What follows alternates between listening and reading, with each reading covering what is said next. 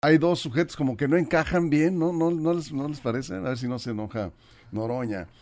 Porque, o la gente de Noroña, porque tiene sus seguidores. El compañero Noroña. Este, Noroña porque, pues, eh, digo, son los cuatro, pues, pero entraron con calzador ahí el, representante del Verde y este y Noroña, que hizo un fuerte reclamo al compañero presidente, le dice a López Obrador. ¿Cómo ves el escenario de entrada a lo que ocurrió ayer?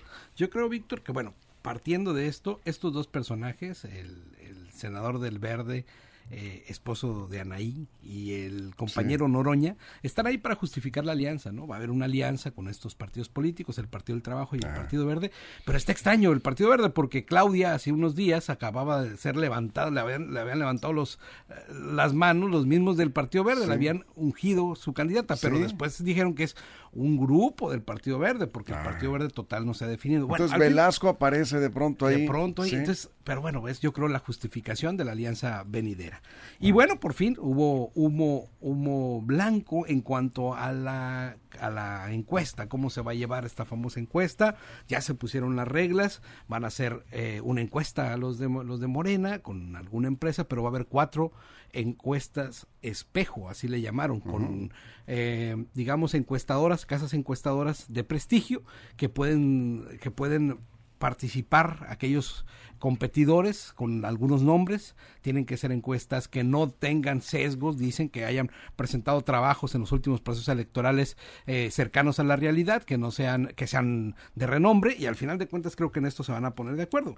Yo creo que eh, hablar en el proceso del programa sobre el resto de las fechas en la convocatoria que marca al final que el 6 de septiembre tendremos a la corcholata destapada, la ungida, aquella que va a buscar la, presidencia en el 24. Eso es bien, Juan. Sí, bueno, ya, ya quedó ahora sí más claro que tienen que renunciar antes del 16 de junio, o sea, esta semana, tienen que renunciar los candidatos. El primero que ya lo hizo fue Marcelo Ebrard, también el señor Monreal, creo que ya también ya por ahí presentó su renuncia el señor Noroña, creo que también ya estaba en eso, y el del Verde también. Entonces, básicamente faltan de renunciar a Dan Augusto y Claudia Sheinbaum, que tendrá que ser esta semana como lo marcaba la convocatoria, como también ya casi todos sabíamos. Y no va a haber campañas, no va a haber debates, no van a poder, lo que sí está simpático, no van a poder ir a medios conservadores y en contra de la 4T. Para empezar, ahí empiezan ya siendo muy plurales, ¿no? No van a ir a medios conservadores y para finales de agosto se tendrá ya la encuesta y la primera semana de septiembre, 4 o 5 de septiembre, es cuando ya se define quién será el candidato. Por ahí decían que este es un ejercicio inédito donde ya no hay tapados, donde se terminaron y que el dedazo se terminó. Yo difiero totalmente. Yo creo incluso que hubo una, un, un proceso más democrático del propio PRI. ¿Cómo fue candidato a la Bastida? ¿Usted se acuerda? Dedazo. No, fue una elección interna. Yo me acuerdo que. que ¿Dedazo no, disfrazado? Fue una elección. Fue una elección al público en general. O sea, fue una elección. Eso se me hizo más democrático que una encuesta. O sea, básicamente la Bastilla salió de una elección a las bases, o incluso a todos los ciudadanos. Yo me acuerdo que acompañé por ahí a mi papá a esa votación. Eh, fue una urna abierta durante, fue todos. Entonces, esto solamente es un proceso. También hay un tapado, porque no sabemos quién va a ser. Puede salir de cuatro o cinco, pero hay un tapado. En los tiempos de la Bastida también eran cuatro candidatos, que por cierto, Bartlett compitió en esa, ¿eh? Fueron Bartlett, Madrazo, eh, este, el del Estado de México y la Bastida salieron de una elección abierta. Entonces tampoco es algo inédito, no es algo nuevo, ya ha existido y sigue existiendo las mismas prácticas de dedazos y tapados, nada más que ahora con nombre cada presidente le pone su propio estilo al, al, dedazo. Armando. Sí, mira, de acuerdo, eh, conforme a las fechas, los aspirantes eh, tienen hasta el 16 de junio para renunciar a los ostentar un cargo. Todos los cuatro por porcelata los ostentan. Eh, cargos dentro del gobierno hasta el 16 de junio, pero también hasta el 16 tienen para registrarse tienen que solicitar por escrito su registro. ya. Ante la, ya. De aquí al viernes tienen que renunciar y registrarse, las dos cosas. Y algo eh, que comento, Juan, sí va a haber, por supuesto que va a haber campañas, Juan. Va a haber campañas de los candidatos y está establecida incluso la, la, este, la, Fecha. las fechas. Van a ser del 19 de junio al 27 de agosto. Van a recorrer todo el país. Por eso es el llamado. ¿Las dudas si van juntos? No, no, no, dice si van a ir juntos o van a ir separados. No dice. Pero eh, por eso es el llamado a todos los eh, gobernadores, a todos los funcionarios públicos, para que saquen las manos y eviten involucrarse en las campañas de los candidatos. Lo que no me queda claro a mí, y ahí sí tengo mi duda, es cinco encuestas, pero van a ser aleatorias, me imagino. Pero ¿cómo van a elegir a las personas a las que van a interrogar. Además, no vienen las preguntas. Ah, no entendí la pregunta. O sea, la encuesta. Van, a, van a seleccionar una colonia, una ciudad. No, hay un método para eso. Cada, encuesta tiene su metodología. sí, sí, pero, pero, pero bueno, muchos, muchos esperan eh, que, los, que, les, que los visiten, porque van a hacer, visi van a hacer pero la encuesta no, no, tú sabes que es una muestra, puede ser aleatoria. Eh, pero a nivel nacional. Muchísima gente, de donde voy, va a quedar esperando que lleguen con, con, las preguntas para firmar y decir yo, yo si nada más son mil entrevistados Armando por pues eso pues entonces hay, bueno ahí está el pero una encuesta no, es un censo no, es, no, es, un censo exactamente.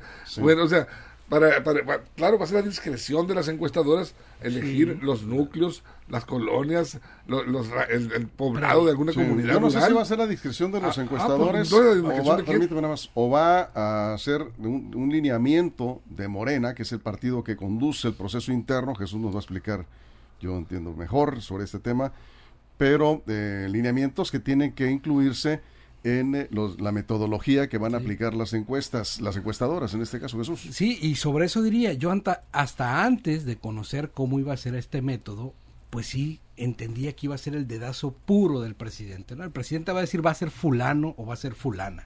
Hoy, con este método de elección donde van a participar empresas serias, donde se les está invitando a participar en eh, a, empresas que no tienen vínculo con el presidente, que incluso pueden estar ahí haciendo su trabajo, yo creo que el presidente está dejando abierto a que cualquiera de las cuatro corcholatas, entiendes, eh, las dos que tienen más posibilidades, puedan salir electas en este proceso. ¿Por qué?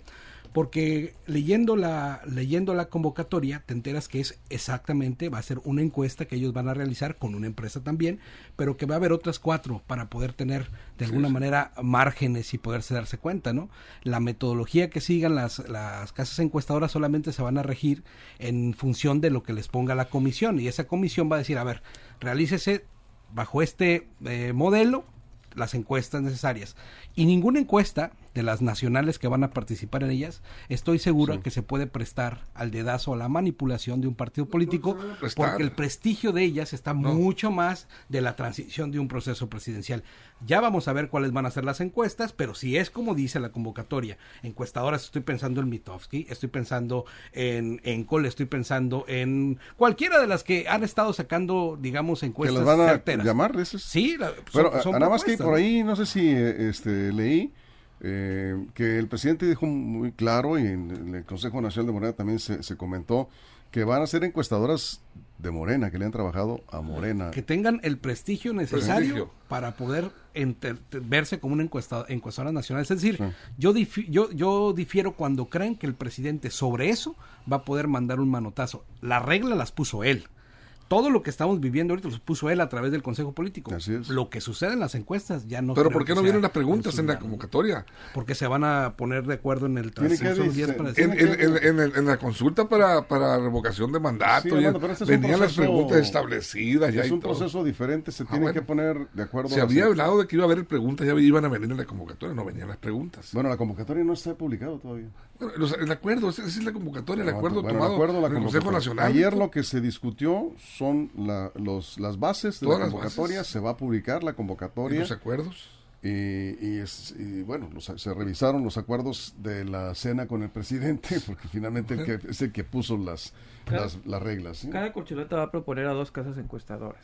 Es lo que dice el acuerdo. De las 12 se realizará el sorteo, pero cada candidato pondrá dos. O sea, pues uno podrá poner mitos. Y van a elegir cinco, ¿no? Y van a elegir cinco más la de, la de Morena, ¿no? Sí. Más la que va a presentar propio Morena. Yo sigo creyendo, porque a veces se nos olvida que esto tampoco es un presidencialismo abierto, que a la población. A ver, vamos a poner el nombre y apellido. La sucesión de Cedillo, que en este caso hubiera sido el preso candidato, fue una elección abierta, ni siquiera a las bases, al público en general, a la población mexicana. Fox, para dejar a su candidato, fue una elección interna del PAN, que fue Felipe, que se le ganó a Santiago Krill. Fue una elección también primaria a los panistas y quedó.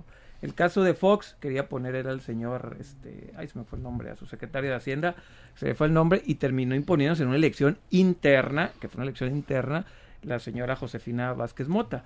Eso sí, el caso de Peña Nieto es el único o el último que ha puesto dedazo directo. Tampoco este método de que ya no hay tapados es mentira, porque existe el precedente y que ya existieron algunos otros procedimientos, incluso cuando el PRI era el PRI en el poder antes de soltarlo en el 2000.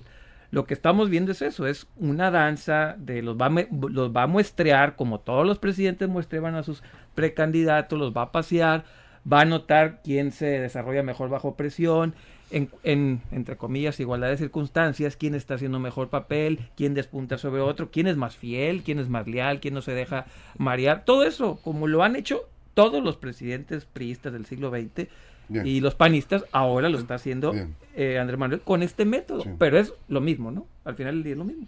Armando. A, mí me llama la atención uno de los puntos eh, que tiene que ver con la prohibición de recursos eh, públicos, no, no aceptar apoyos empresariales, ni por supuesto dinero ilícito. no podrán manifestarse ni a favor ni en contra del presidente, etcétera, gobernadores, líderes de los partidos. Pero a mí me llama la atención un punto que lo estaba exigiendo Marcelo Ebrard, y bien establecido aquí, no se aceptarán debates públicos entre candidatos. O sea, los debates que había, que había propuesto Marcelo Ebrard prácticamente fueron desechados. No va a haber debates.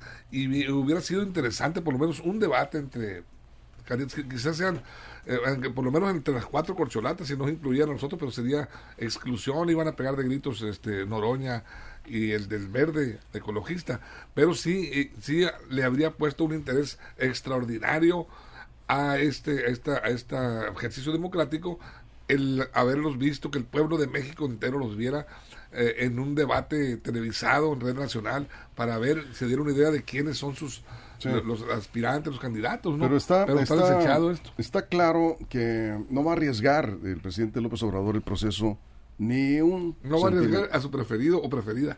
No va a arriesgar el proceso de sucesión, el presidente López Obrador, eh, con debates, que hubiera sido un ejercicio para darle todavía más fuerza a quien resulte candidato pero probablemente en los debates destaque el, que no quiere. Le ve debilidad. probablemente destaque el que no quiere. Exactamente. Eh, eh, eso, eso está muy claro. ¿no? el, proceso lo tiene en sus manos el presidente López Obrador. Sí, cuando había tapados, el tapado era uno y nada más. Y en esta no hay una posibilidad para poder decir que alguien va a terminar siendo el que, o la, va a terminar siendo la que tenga las preferencias en cinco Ahorita, de hecho, hay una favorita. Hay una favorita. En las encuestas. y los gobernadores lo mostraron, ¿no? pero eso no es garantía de que pueda terminar al final de tantos meses en campaña, eh, que va si va a seguir siendo esa favorita, la candidata en cuatro encuestas o cinco encuestas de marcas distintas. Pero bueno, más allá de eso, yo quisiera entrar al tema de la ilegalidad de este proceso de selección. Sí, ahorita después de la pausa. Sí, porque va, justo... Bueno, regresamos exactamente con eso, porque es un tema importante, tiene que ver con la, eh, vamos, la normatividad electoral que está a cargo del, del INE. Y vamos a rezar también con lo que ayer le dijo el gobernador Rubén Rocha en Los Mochis, el mensaje que envió a los integrantes de su gabinete ahora que viene este proceso interno en Morena. Vamos a la pausa en radio, nos quedamos sin comerciales aquí en redes sociales, estamos hablando del proceso interno rumbo a la sucesión presidencial, estamos hablando de las corcholatas de Morena. Regresamos. Información confiable, segura y profesional. Línea directa. Información de verdad. Con Víctor Toro. Línea directa. En este día del padre, demuéstrale papá. Bien, Jesús, te interrumpí ahí nada más porque vamos al corte. Ahorita volvemos con el tema que estás eh, planteando. De manera general, el eh, Consejo Nacional, ahí es un Durazo, ¿no? Como presidente del Consejo Nacional de, Morena coordinando los eh, trabajos a mí me gusta mucho observar las, las fotos, los, los videos, el, el, lenguaje no verbal, de cómo se ven ahí en el escenario. Yo vi a una Claudia Sheinbaum, eh, en mi opinión muy personal, fuera eh, de, digamos, de su, de su hábitat de, comodidad. La vi un poco de, digamos, no quiero usar ningún ninguna palabra fuera de lugar. La vi, digamos, eh, con cierta incertidumbre, no, la vi con esa seguridad con la que se ha estado conduciendo en su recorrido por el país rodeada de la gente que la apoya. Ahí cuando ves a los seis, los cuatro y más los dos que se sumaron, ya estás viendo liderazgos, fortaleza, seguridad en cada uno de ellos. No veo a Claudia Sheinbaum muy segura en ese escenario.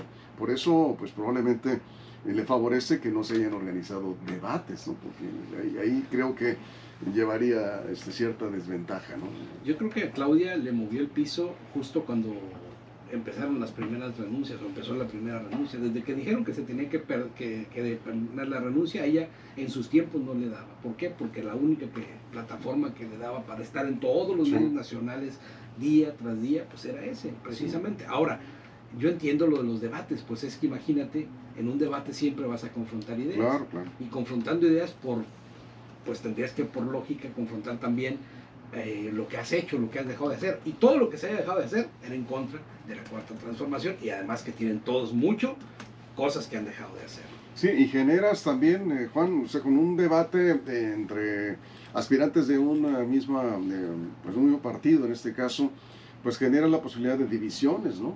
De, abrir más fracturas de las que ya de hecho hay entre los grupos. Sí, bueno, es lo que se esperaría. El presidente lo que quiere, que todos jalen al, mismo lado y que no hay, no hay una excepción, como fue en Coahuila, no quiere que suceda. Eso mismo que tampoco no, no, le veo a ninguno de los cuatro o seis para... Por eso el tema de los premios de consolación.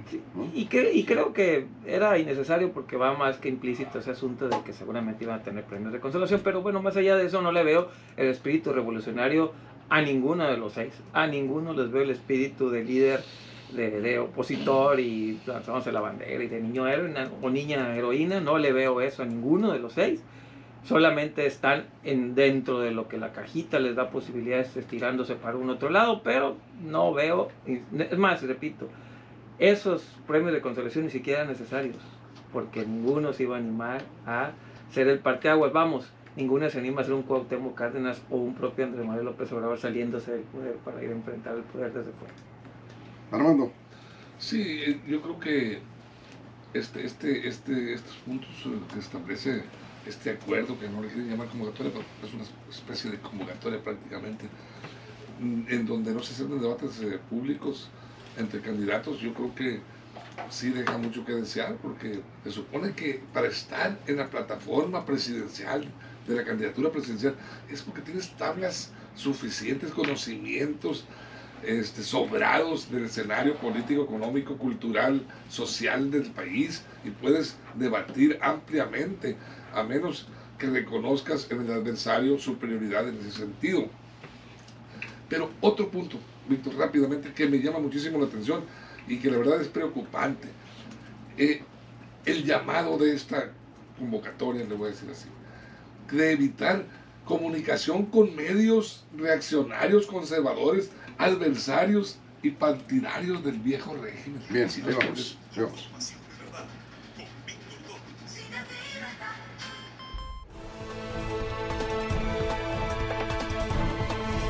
Estamos de regreso en la mesa de análisis después del corte en radio. Seguimos aquí en redes sociales. El presidente dijo, nos envió Axel Avendaño textual, lo que dijo el presidente cuando le preguntaron sobre el Consejo Nacional de Morena eh, que celebrado ayer. Y dijo, no puedo hablar de los candidatos. Ayer se acordó que el presidente no puede hablar a favor de ninguno. No puedo hablar de eso. ¿sí? Y luego dijo, me informaron que por unanimidad todos aprobaron las reglas. Ojalá así suceda en el flanco derecho, que definan las reglas, que todos puedan participar. En fin, no les voy a cobrar derechos, ya se empezó a, este, reír ahí de la oposición. Y bueno, más interesante te lo voy a decir de la lealtad. De la lealtad. Pues, ahorita, lo digo, ahorita, lo digo. ahorita vamos a ver qué dijo sobre la lealtad. Pero eh, antes de, pasar con Jesús, tenemos el audio del gobernador Rocha porque no van a hablar nada, por lo menos esa fue la instrucción que dio el presidente López Obrador en esa cena donde dio a conocer en corto a los gobernadores y a las corcholatas cuáles eran las reglas del juego de la sucesión presidencial y abrió ahí eh, las reglas, pidió, él firmó y pidió que se firmaran esos esos acuerdos, ya se habían firmado, ¿sí? Ahora a la espera de que la convocatoria formalice estos acuerdos para la contienda interna, llamémosle de esa manera. El gobernador lanzó un llamado a los eh, funcionarios de su gabinete ayer desde Los Mochis.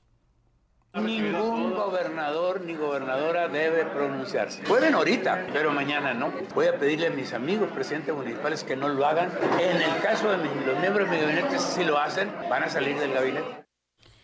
Ahí está muy claro funcionarios que se, vayan ahí a alguna campaña o que hagan el proselitismo alguno tarjeta roja directa. Directa la tarjeta roja sin, sin mediar amonestación. Van a salir de inmediato los sacos del gabinete. Lo había dicho ya en el evento también de con em, ahí el evento de, del senador Monreal. En los mochis que le fue muy bien por cierto al senador Monreal tanto en Culiacán como en los mochis. Pero ibas a comentar algo muy importante respecto a la ley este proceso, el proceso de selección de corcholatas, es un proceso ilegal desde lo visto en el electoral mexicano. ¿Por qué? Porque las propias elecciones internas de los partidos políticos se rigen en una convocatoria que emana el órgano electoral. Y entonces esto que se están organizando, es decir, están haciéndolo por un lado de lo que marca la ley electoral y el INE. Es un asunto de ellos interno, podrán alegar muchas cosas, pero hay que recordar que hasta antes de este proceso electoral, todos los procesos internos se regían estrictamente bajo los calendarios que el órgano electoral ponía. Y si te salías tú en algo de cómo iban los procesos internos te podían sancionar y te podían quitar la candidatura. Esto no va a pasar. Por supuesto que quien salga electo de este método cuestionado no el tema de las, de las encuestas, no le van a, a pegar ni con el pétalo de una rosa. Es decir, está prácticamente nulificado todo lo que los órganos electorales puedan decir o puedan hacer.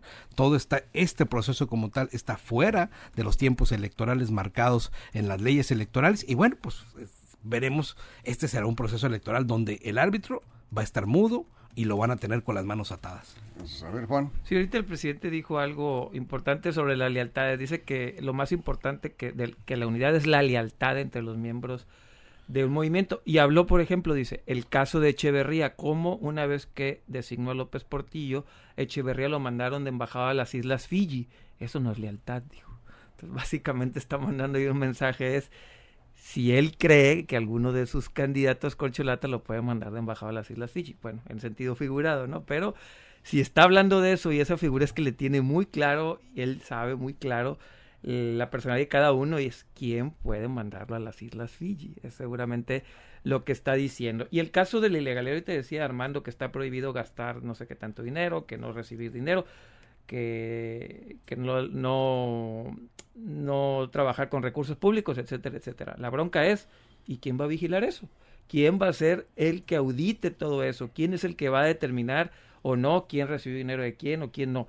Al estar todo, como dice bien Jesús, fuera del marco legal normativo de lo que es una, una convocatoria normal, todas estas cosas terminan en la buena voluntad.